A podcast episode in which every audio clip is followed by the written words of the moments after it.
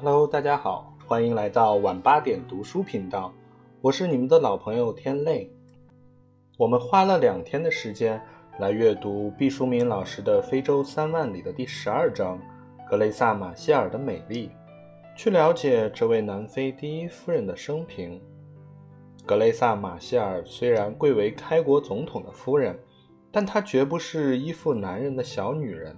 她曾对别人大声呵斥：“我不是萨莫拉的妻子，我就是我。”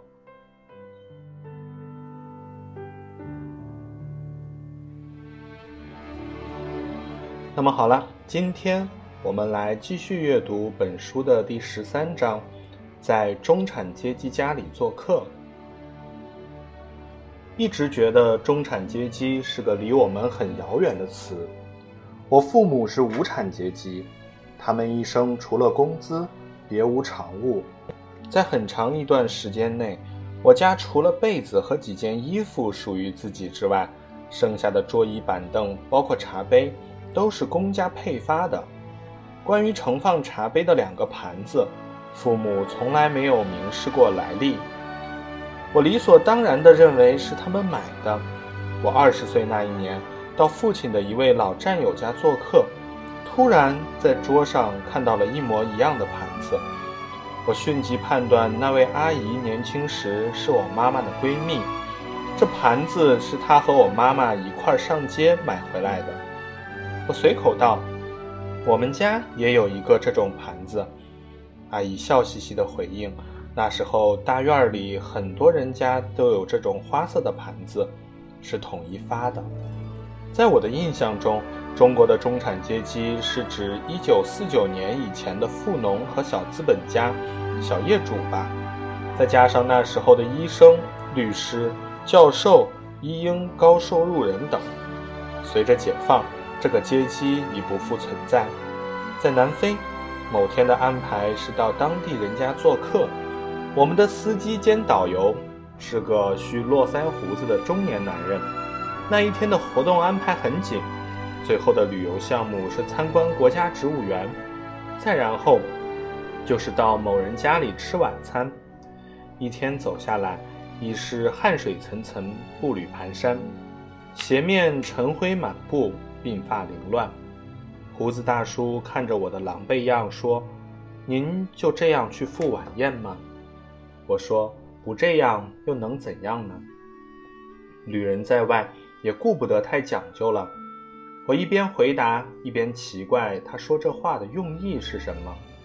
胡子大叔迟疑了一下，好像是在斟酌下面的话该说还是不该说。他挪动了一下嘴唇，看来是下定了要说的决心。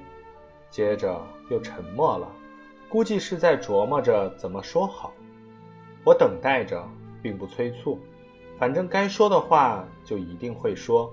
如果他决定不说，我也不刨根问底。有的时候太积极追问是强人所难。我趁机歇息喘口气。终于他说了出来：“预备招待你们的那一家非常郑重。”哦，谢谢。我竭力振作起精神回应，心想：如果有外国客人要到我家来，我也得紧着忙活。他们会穿礼服盛装迎接你。胡子大叔追加说。这让我受了惊吓，本来以为是顿便饭，现在变成晚宴性质，措手不及啊！我尚存疑问，您怎么知道？他说：“人家来电话时，我问的，顺便说了一下准备的情况，家里还请了另外的客人一起欢迎你们。事态比想象的严重，不可太随意了。看看表，时间真不富裕。”我着急地说。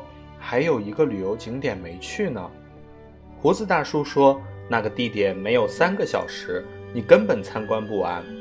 我说那我进大门看一下，有点印象即可。大叔说看一个小时和看三个小时是不同的，看一个小时和不看是差不多的。我被这绕口令似的话搞糊涂了，思谋了一下方才明白，说。您的意思是这个景点我不必去了？胡子大叔眉开眼笑地说：“正是，这样你们才有时间回酒店洗洗脸，换件适合晚宴的衣服。我在酒店的停车场等你们。”于是我只得放弃一个梦寐以求的景点，回酒店换下被汗水浸透的衣服，打扮齐整去赴宴。其实我也没有什么体面礼服，只有提前把准备到非洲之奥上去吃维多利亚时代豪华晚餐的绸衣提前穿了出来。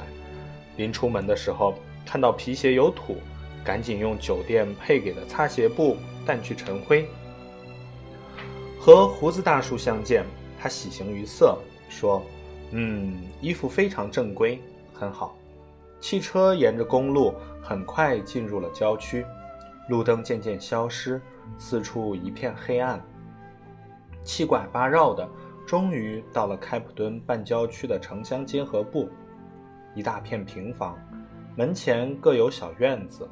不过这里不像是别墅区，而是自家盖的简易楼。有点像咱农村的小产权房，每家的院子前的铁门都紧锁着，此地治安恐非良好。我们走进一家平房，面积大约有一百多平方米。女主人五十多岁，身穿节日盛装相迎。刚才因为没有去成最后景点的遗憾无存。如果蓬头垢面赴宴，的确不合礼仪。只是我邀请了胡子大叔同行。他毫无商榷地拒绝了，说这不合他的工作程序。人家招待的是远方来客，而他是工作人员。他说：“我尽管放心吃饭，随意聊天。临到告辞的时候，女主人会提前通知他，他会在门前等候，送我返回酒店。恭敬不如从命，我也不再勉强，只是不放心地问。”这里看起来不像商业区域，也没有饭店什么的。您忙活了一天，到哪里吃晚饭呢？他稍稍踌躇了一下，告知我不必担心，他的家就在附近，可以回家吃晚饭歇息。女主人向我们介绍了她的陪客，有女儿、女婿、儿子和媳妇儿，还有小外孙女。黑人小姑娘大约只有两岁，很乖巧。大眼珠子翻过来调过去的看着客人，一点儿也不认生。彼此寒暄过后，就直奔主题了。餐厅和客厅共用一区域，有二十多平方米，和厨房借一面玻璃隔断系连接。目光可以将烹饪过程无障碍扫视。餐桌上铺着印有动物形象的桌布和餐巾，有非洲特色，鲜上的奶油浓汤。熬煮的粘稠如浆，火候非常到位，我连喝了两碗。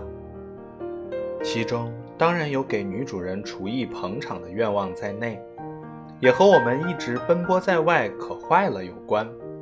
当然，最主要的是汤非常可口。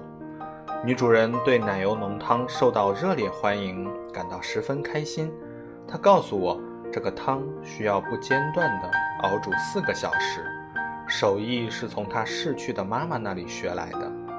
那一瞬，我用勺子连续搅着汤，掩饰自己突如其来的感动。妈妈的手艺只要还在女儿身上流传，妈妈就不曾真的远去。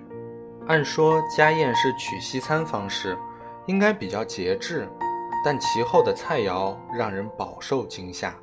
先是迎面飞来一大盘炸鸡翅。我约估略了一下，大概有三十只鸡丧失了上臂。我还没来得及表示感叹，马上又端过来一大盘红烧猪肘，至少四只猪因此低位截肢。浩浩荡荡的烤鱼群前赴后继，牛肋排、羊肋排匍匐而来。这一桌人满打满算不到十个，荤腥之物。足够让两倍以上的人大快朵颐。看到我难以掩饰的惊诧，女主人很得意，达到了她预想中的惊艳效果。她说：“为了预备这桌丰盛的晚餐，一家人从早上忙到晚，烤箱未曾凉过。”我相信她说的一点都不夸张。像这种烧腊作坊式的制作成品，人工付出那是相当大。我叹息着说：“但是今天的忙碌还不算，我相信从昨天开始的采买和腌制也很费心力哦。女主人马上翘起大拇指，认可了我的家庭主妇资历。女主人兴师动众地集结起了所有能调动的人马，除了那个小外孙女，殚精竭虑地劳作，劳累了一天，也都饿了。先是风卷残云地扑向了鸡翅，然后是猪肘，再然后是牛排、羊排、烤鱼阵。一时间，房屋内焦香四溢，噼啪作响。我很合时宜地想起一句陕西话：“一尺一个不粘串。”待吃得八分饱之后，屋内的气氛渐渐和缓下来。女主人问我：“您在中国能否经常吃到这些美味？”我说：“前些年大家吃的很多，近些年慢慢少了。”哦，主人阵营集体表示极度关切，面露同情之色。我忙解释，高粱厚味儿吃的太多会造成营养过剩，对身体不好。中国人现在认识到这一点，口味儿主动变清淡了，大鱼大肉就吃的比过去少了。哦，原来是这样。那么中国现在有多少人呢？主人儿子问。他是公务员。我说十三亿多。众人齐刷刷地惊呼起来：“中国人是南非五千万人口的二十六倍。如果在街上走，连着碰到二十六个中国人之后，才会碰到一个南非人，然后又是二十六个中国人迎面走来。我还真没碰到这样形容人多的句式。他们对遥远的中国很感兴趣。主人的女儿是教师，问。”中国有多少种官方语言呢？这还真难住了我，不得不思索中国的官方语言究竟是指什么。顾名思义，官方语言应该是政府使用的语言，这和民间语言是有区别的。在中国，我们虽然大力推广普通话，但并没有把它上升到政府使用的唯一语言这个高度。记得我见过一位维吾尔族校长。他对中国少数民族地区使用双语教学这个提法颇有微词。他说，汉语的说法容易产生歧义，让人觉得这只是汉族人使用的语言，应该把汉语上升到中国官方语言的高度。只要你是中国人，就必须学习这种语言，因此它应该叫国语或中语。林林总总的民族和民间语言。是不能和国家官方语言相提并论的，我觉得很有见地。面对餐桌上聚焦于我的好奇目光，我说：“中国有五十六个民族，每个民族都有自己的语言，他们是平等的。”南非一家人做恍然大悟状，说：“原来中国的官方语言有五十六种，我们除英语外。”还有荷兰裔使用的阿非利卡语，当地土著人使用的祖鲁语、科萨语、斯佩迪语、茨瓦纳语、索托语、葱加语、斯威士语、文达语、恩德贝勒语，共计十一种。原以为南非的官方语言很多，不想你们比我们多多了。我不知如何是好，只得说这是我个人的看法。他们又表示奇怪。说语言这个东西，难道你们的国家没有统一的说法吗？我只得笑笑，算作回答。他们又问道：“中国人现在非常喜欢学习英语，是吗？”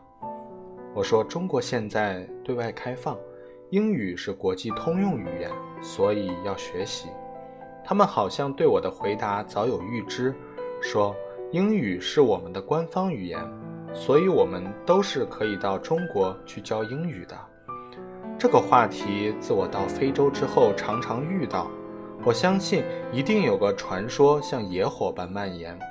非洲人只要会说一点英语就行，就能到中国赚钱了。我说中国人学习英语很有热情，对英语的要求也很高。一个好的外籍教员要有资格许可和相关手续，他应该也懂汉语，懂得中国人的文化和传统。这样的教学才会卓有成效。他们听了面面相觑，估计发现原以为探囊取物般容易的事儿，并不是那么简单。非洲普通黑人的英语常常是有口音的，还有些不合正统语法的口语，有时发音模糊，难以听懂。他们把到中国教授英语当成新的致富之路，我个人觉得有点过于乐观了。中国人求贤若渴不错，但也不会孬好不分，因为一进门就被热情包围。我一直没找到机会拿出带来的礼物。瞅准了女主人稍微得了空，我赶紧盛上一块真丝头巾，略表心意。虽然我知道所有的一应开销都打在我所付的旅游资费当中，但感激是由衷的。天下所有的女人都喜欢丝绸吧？喜欢它的柔软贴身，喜欢它的光滑灼灼。这块丝巾有着抽象的金色和碧色相缠的波纹。抖动起来，如同拧干一束彩虹。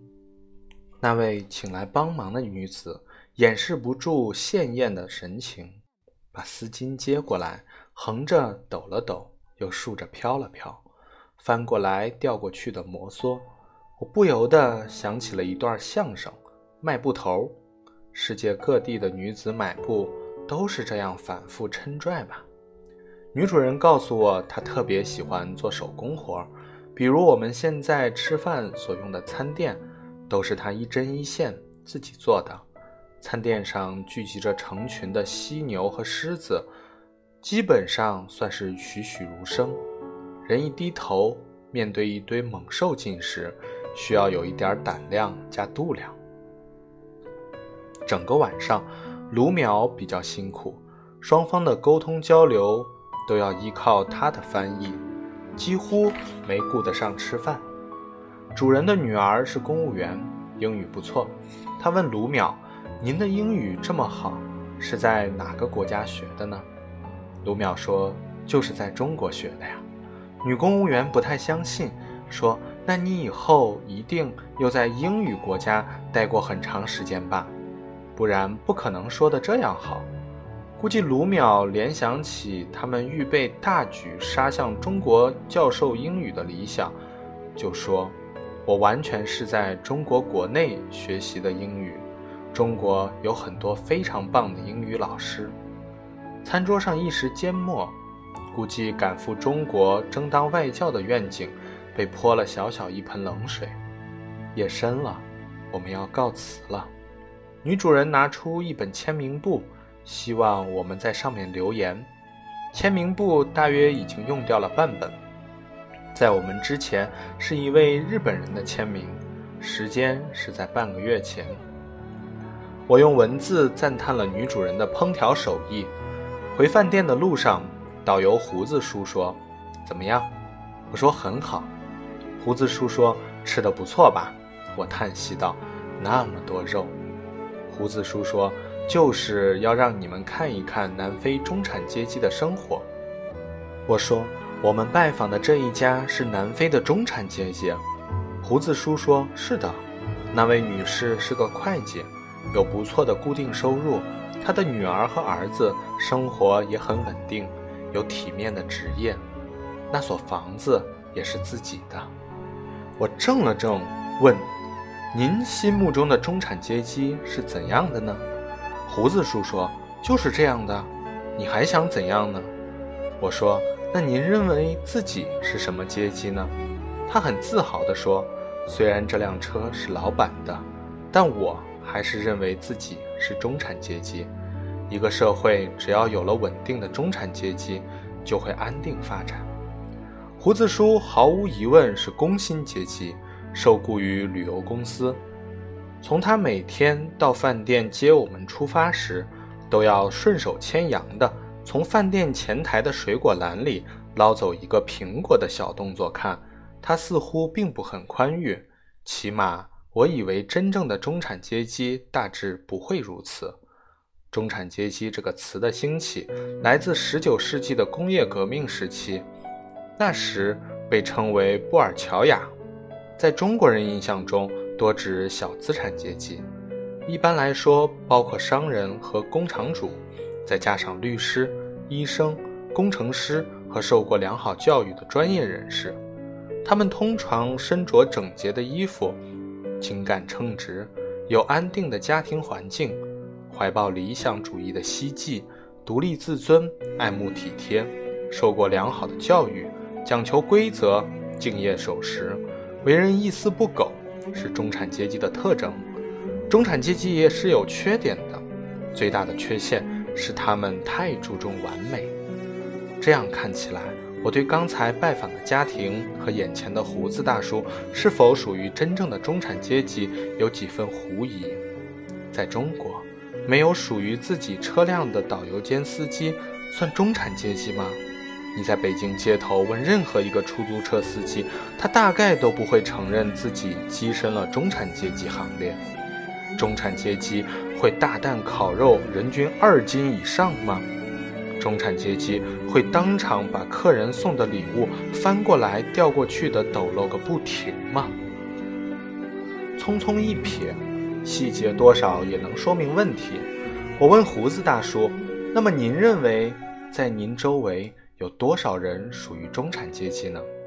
胡子大叔一边灵活地打着方向盘，一边说：“除了贫民窟的人，剩下的人都应该算是中产阶级。”看来中产阶级的确不像我们想的那样稀罕，是我太过吹毛求疵了。也许因为在很长的历史阶段中，我们都是一边倒的以无产阶级为荣，人人都想持久的留在一穷二白的阵营中，哪怕已经有了资产，也赖在这个圈子里不走，让人有足够的安全感。也许胡子大叔是对的，尽管他在打工，但他有房子，有固定的收入，过上了自己认为体面的生活，这，就是中产阶级了。我们不必虚伪的谦虚。现在有房子的人不在少数，受过良好教育的人不在少数，有正规职业、有固定收入的人也不在少数。如果这几条你都已经具备，那么。你就有可能成为中产阶级的一员，这不是危险和耻辱的事情，而应该像胡子大叔那样引以为豪。只是，就算我们在经济范畴上可以入围中产阶级，那中产阶级有的品德和社会责任，我们有多少人有意识的具备了呢？我们有多少人能身着整洁的衣服？尽干称职，有安定的家庭环境，遵守公德，怀抱理想主义的希冀，有多少人能独立自尊，爱慕体贴，讲求规则，敬业守时，为人一丝不苟呢？我很感谢胡子大叔的提醒和这户中产阶级的热情款待。也许中国的稳定，正需仰仗庞大而有尊严的中产阶级存在。想起老祖宗的教诲，《孟子滕文公上》中，孟子说：“有恒产者有恒心，无恒产者无恒心。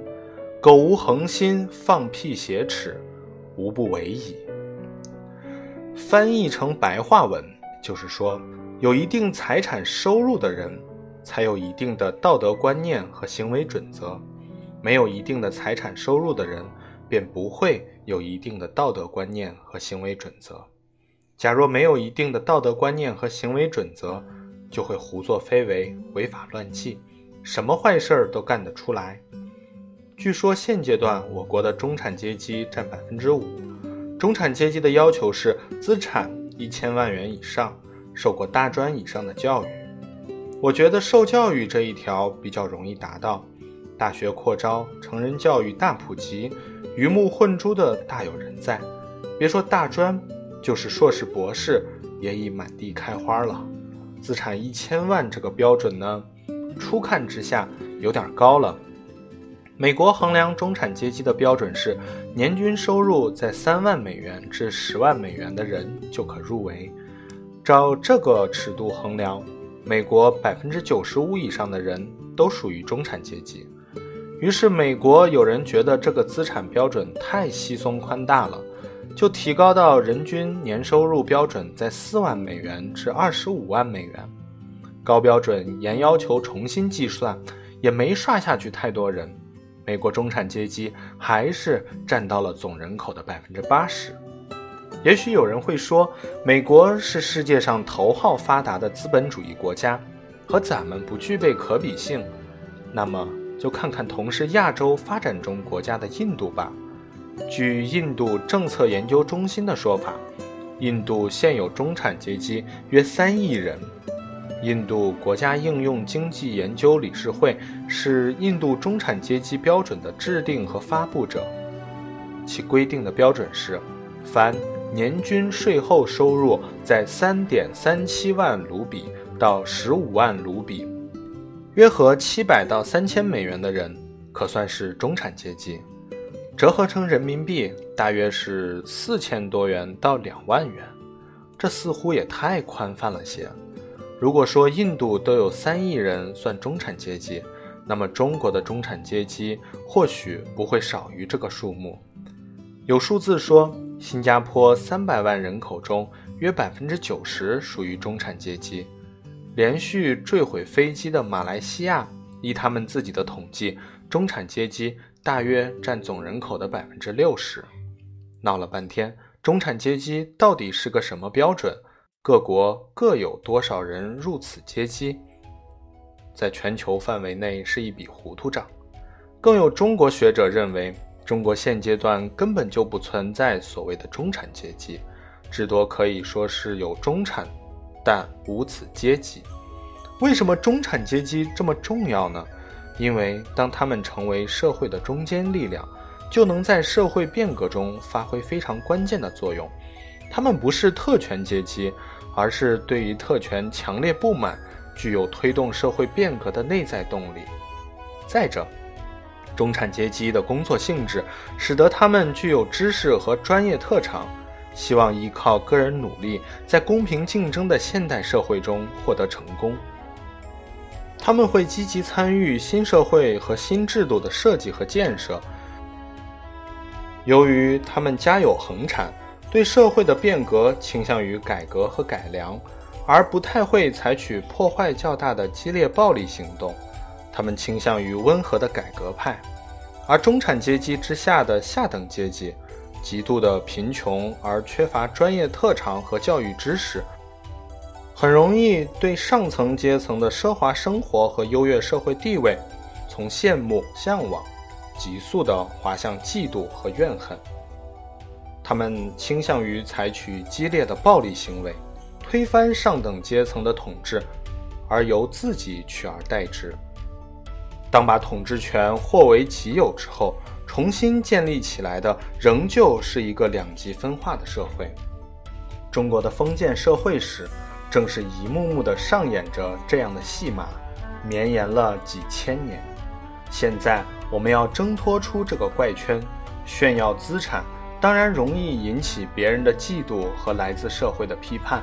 不过不是炫耀，只是实事求是，才能肩负起历史的重任。中产阶级不必再羞羞答答、遮遮掩掩，你脱不了干系，只有勇于担当。不管怎么说。中国在现代化的过程中，未来需要更多的中产阶级，这一点是毫无意义的。在南半球的南十字星下，胡子大叔问我：“您是中产阶级吗？”我说：“是。”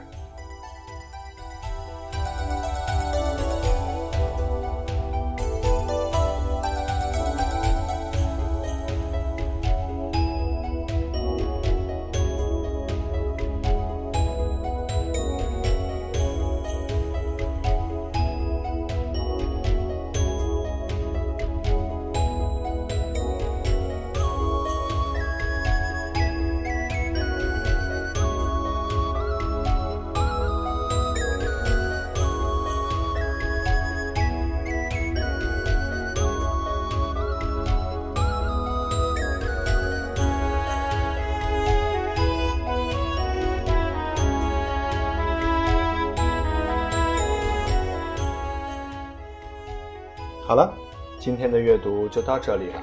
我是你们的老朋友天泪。如果您喜欢，可以关注我，点击订阅。明天晚上八点，我们不见不散。